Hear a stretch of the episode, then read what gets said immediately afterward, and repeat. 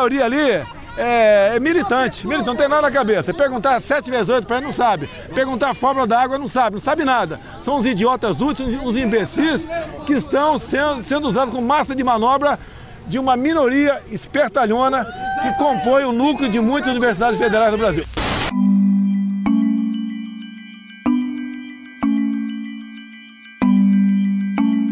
Acho que nunca a educação teve tanto destaque na imprensa e nas redes sociais do que em 2019. Mas o ponto é que não foram muitas discussões sobre programas e ações para a educação brasileira. Chamaram muito mais atenção declarações agressivas dos ministros da educação do governo e as idas e vindas de políticas no MEC. Só puxando de cabeça aqui, eu já consigo lembrar quando o ministro Ricardo Vélez, o primeiro do governo Bolsonaro, compareceu à Comissão de Educação na Câmara para apresentar os projetos para aquele ano e ele levou um PowerPoint bem curto. E levou até um esfregão da deputada Tabata Amaral por isso, né? Em um trimestre, não é possível que o senhor apresente um PowerPoint com dois, três desejos para cada área da educação. Cadê os projetos? Cadê as metas? Quem são os responsáveis? Isso daqui não é planejamento estratégico. O Vélez também tinha pedido para os alunos cantarem o hino, ok, se filmarem falando o slogan do governo e mandar esses vídeos para o próprio MEC. E aí depois veio o ministro Ventralbe, que imitou um meme, depois de anunciar o descontingenciamento de verbas que haviam sido contingenciadas meses antes. Teve também o atual ministro da Educação, Abraham Weintraub, dançando na chuva. Que é o mesmo ministro que respondeu um crítico no Twitter chamando a mãe dele de égua desdentada. Está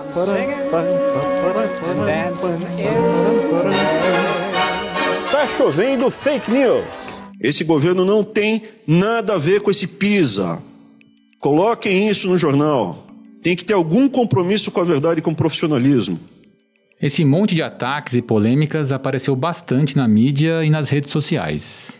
Mas será que teve mais coisas na educação? Coisas que estão fora dos holofotes, programas educacionais em curso. A gente perguntou isso para um representante do governo Bolsonaro, o secretário da Educação Básica do MEC, Jânio Carlos Endo Macedo, e para o repórter da Folha que cobre educação em Brasília, Paulo Saldanha. É sobre o primeiro ano do governo Bolsonaro na educação básica, este último episódio de 2019 do Folha na Sala. Eu sou Ricardo Ampudia. E eu, Fábio Takahashi. O repórter Paulo Saldanha se mudou para Brasília no começo deste ano para cobrir de perto o governo Bolsonaro na área de educação. Antes, ele já cobria educação, mas aqui na sede do jornal em São Paulo. A gente ligou para ele na última quinta-feira.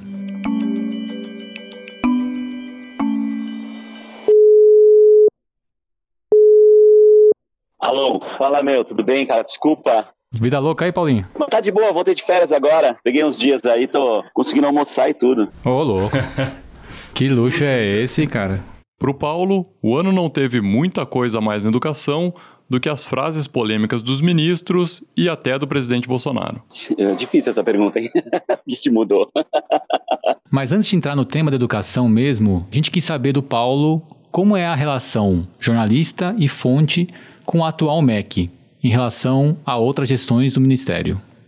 Olha, o Ministério da Educação, ele claramente reproduz, acho que ele é um, um exemplo do que é o governo, assim, né? Então, é, toda a questão ideológica de, é, de ataque à imprensa, de, de, pressão, é muito forte dentro do Ministério da Educação, né? É, do ponto de vista para quem está cobrindo a área, para quem está querendo entender os programas, repercutir, qualificar as políticas públicas, é uma dificuldade porque a gente tem, de certa maneira, um, a gente é barrado para conseguir fazer uma repercussão técnica das coisas, né?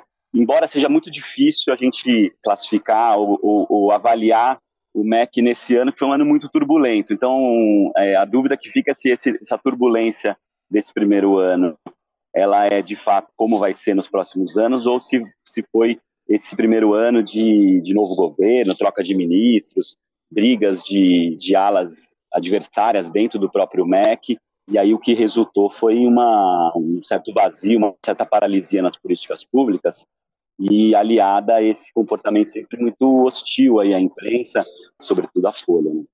Então o governo Bolsonaro elegeu aí como tema prioritário a alfabetização. Então, dentro dos 100 primeiros dias, a única meta do MEC era lançar um novo programa de alfabetização. E aí se lançou um decreto, que é do, do, da, da, Política Nacional de Alfabetização, e depois isso passou o ano, o ano todo sem nenhum detalhe, como vai ser a implementação, o MEC ficou muito fechado, e essa, a Secretaria de Alfabetização que foi criada nesse governo é uma secretaria que, que é comandada aí pelo Carlos Nadalim, que é um dos indicados do doutor Olavo de Carvalho, ou seja, está num grupo muito ideológico. Ô Paulo, você acha que o comportamento do ministro, que é dado um pouco mais a verborragia, polêmicas no Twitter, afeta de alguma forma a condução das políticas do MEC? É, o comportamento do ministro atrapalha muito a gestão educacional. Então, não é só um comportamento do indivíduo e que alguém possa se incomodar ou que ele possa não servir de exemplo, que eu acho que também são avaliações é, importantes. Mas quando você é, tem um, um, um comportamento muito ideologizado, em que todos os discursos acabam passando por uma crítica à esquerda, uma crítica ao PT, e tudo, e, e tudo vira uma questão ideológica, é, você tem uma dificuldade de articular com, com, estados e municípios que têm uma realidade política completamente diferente, são de partidos diferentes, têm tamanhos diferentes, têm, têm realidades completamente diversas é, pelo Brasil como um todo. Fica muito difícil quando você tem um ministro que é que está que tá cumprindo um papel ideológico dentro do governo. Né? O ministro, de certa maneira, teve um certo sucesso em, em ser uma figura, uma nova figura da direita. E do ponto de vista dos programas, das ações, o que, que andou de fato no MEC esse ano? Existe um consenso que há pouca gente que sabe estruturar uma política pública, que não é alguma coisa simples. Não é como trabalhar numa empresa e colocar um negócio de pé.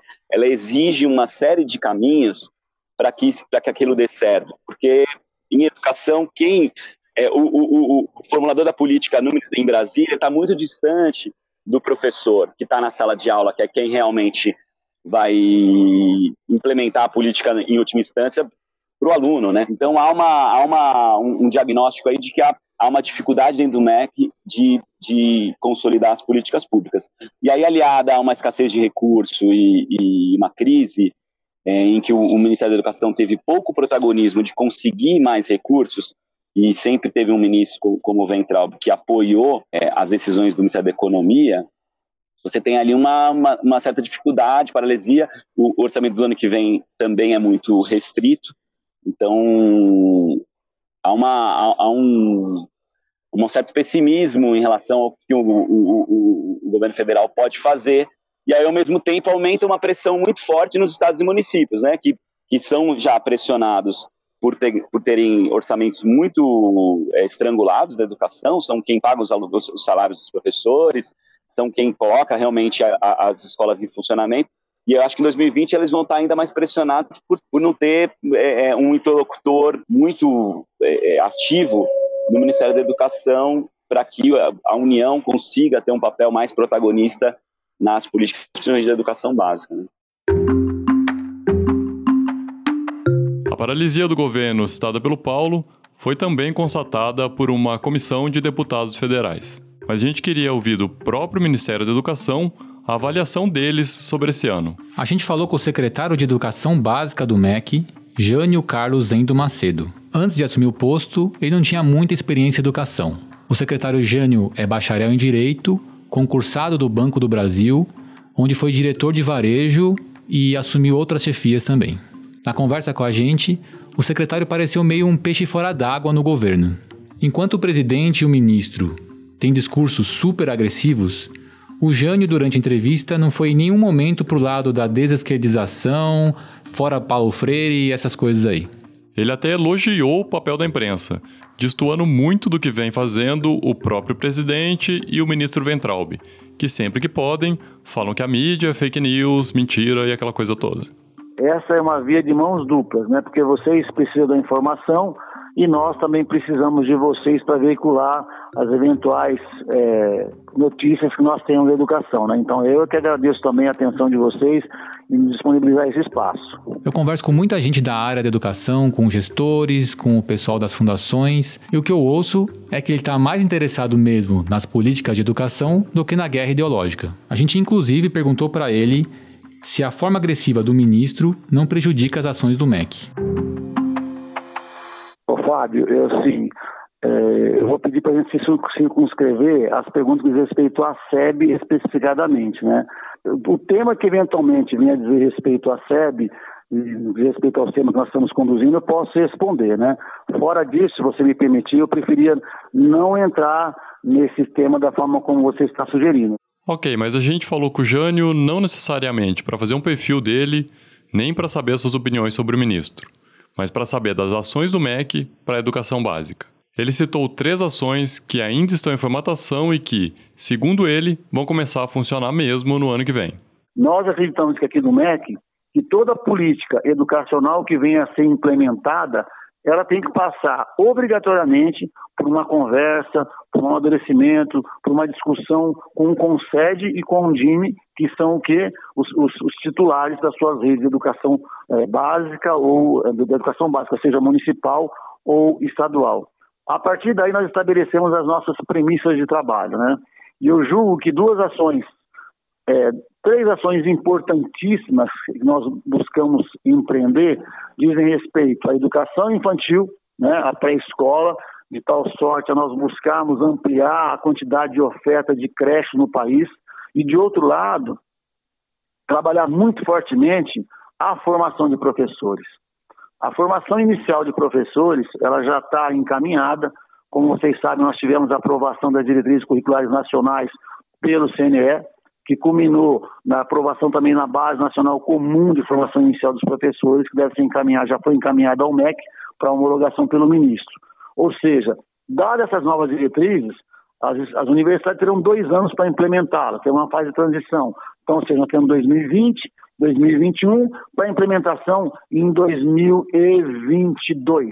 Né? Então, nesse tempo, nós estaremos trabalhando aqui internamente no MEC para quê? É, com, com a ajuda do INEP, desenvolver a metodologia para que essas universidades possam ser avaliadas. Mas se você me perguntar é, quais são os, os, pilares, eu vou dizer para você que são a educação infantil, como disse agora há pouco, né? o projeto que nós temos aí para a educação fundamental anos finais e a formação de professores. Por que não o ensino médio? o ensino médio, apesar de ser um, um, aspecto muito importante, ele já está encaminhado, né? Nós estamos já ampliando aí as escolas do ensino médio em tempo integral de 1.027 para 1.527 para o ano de 2020. É, o novo ensino médio, nós temos 3.500 escolas, já ampliamos para 4 mil escolas, né?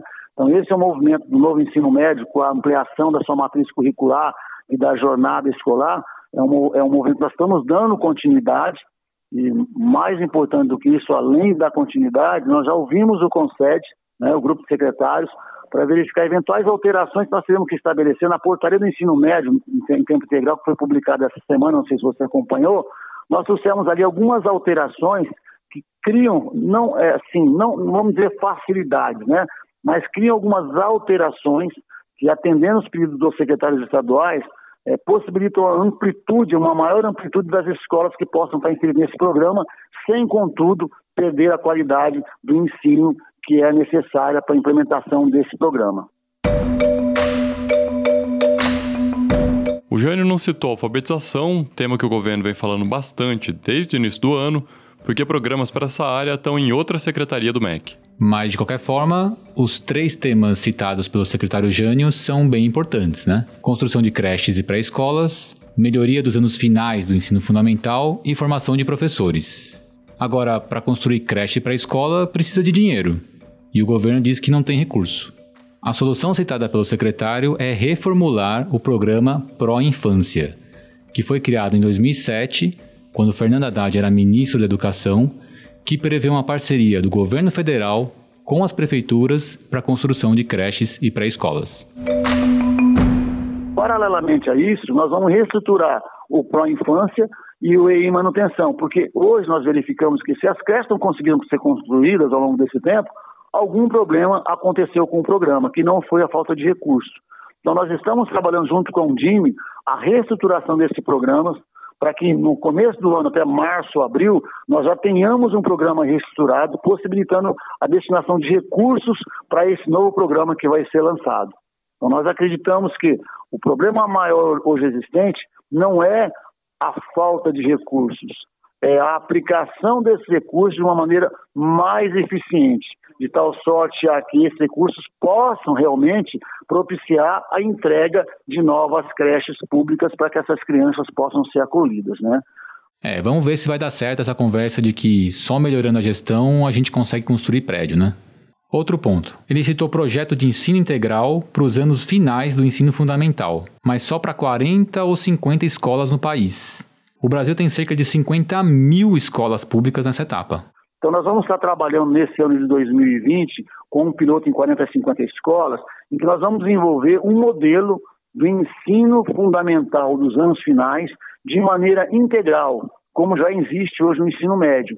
Por que nos anos, nos anos finais do ensino fundamental? Se você for verificar, do quinto para o sexto ano, no ensino fundamental, nós temos uma grande perda de crianças por abandono ou por repetência. E depois do nono ano para a primeira série do ensino médio, também um, um, grande abandono. Então, do sexto para o nono ano, é uma etapa que nós precisamos trabalhar de tal sorte a tornar esse ensino mais atrativo para o aluno. Então, nós precisamos fazer alguma coisa para que essas crianças permaneçam na escola. E a maior defasagem, ela se dá em função da região, né, se é norte ou nordeste, se essa criança é pobre ou rica, ou rica não, que faz parte das 20% da população com maior renda, ou em função da sua raça e sua cor. Então nós precisamos trabalhar essas desigualdades de tal sorte a propiciar efetivamente um ensino que seja democrático e acessível a todos, para que nós possamos reduzir essa distorção econômica e social que existe entre a, entre a população brasileira, ocasionada principalmente pela falta é, de uma educação adequada. Ainda que o secretário Jânio tenha falado de programas, eu ainda fico com essa dúvida. O que vai prevalecer? O MEC técnico ou o MEC ideológico? E ainda tem outra. Nem tá certo se o ministro Ventralbe, que já é o segundo da educação esse ano, vai permanecer. No bastidor político de Brasília, tem se falado muito que ele deve ser trocado no começo do ano que vem, e a gente vai estar aqui para acompanhar tudo isso. Esse foi o Folha na Sala, podcast da Folha para professores em parceria com o Itaú Social. Nesse episódio, usamos áudios do MEC, SBT, Casa de Vidro e TV Câmara. A edição de som foi de Stefano Macarini. Esse é o nosso último episódio do ano, mas a gente volta na terça-feira, 7 de janeiro. Um bom fim de ano, boas férias e até o começo de 2020. Até!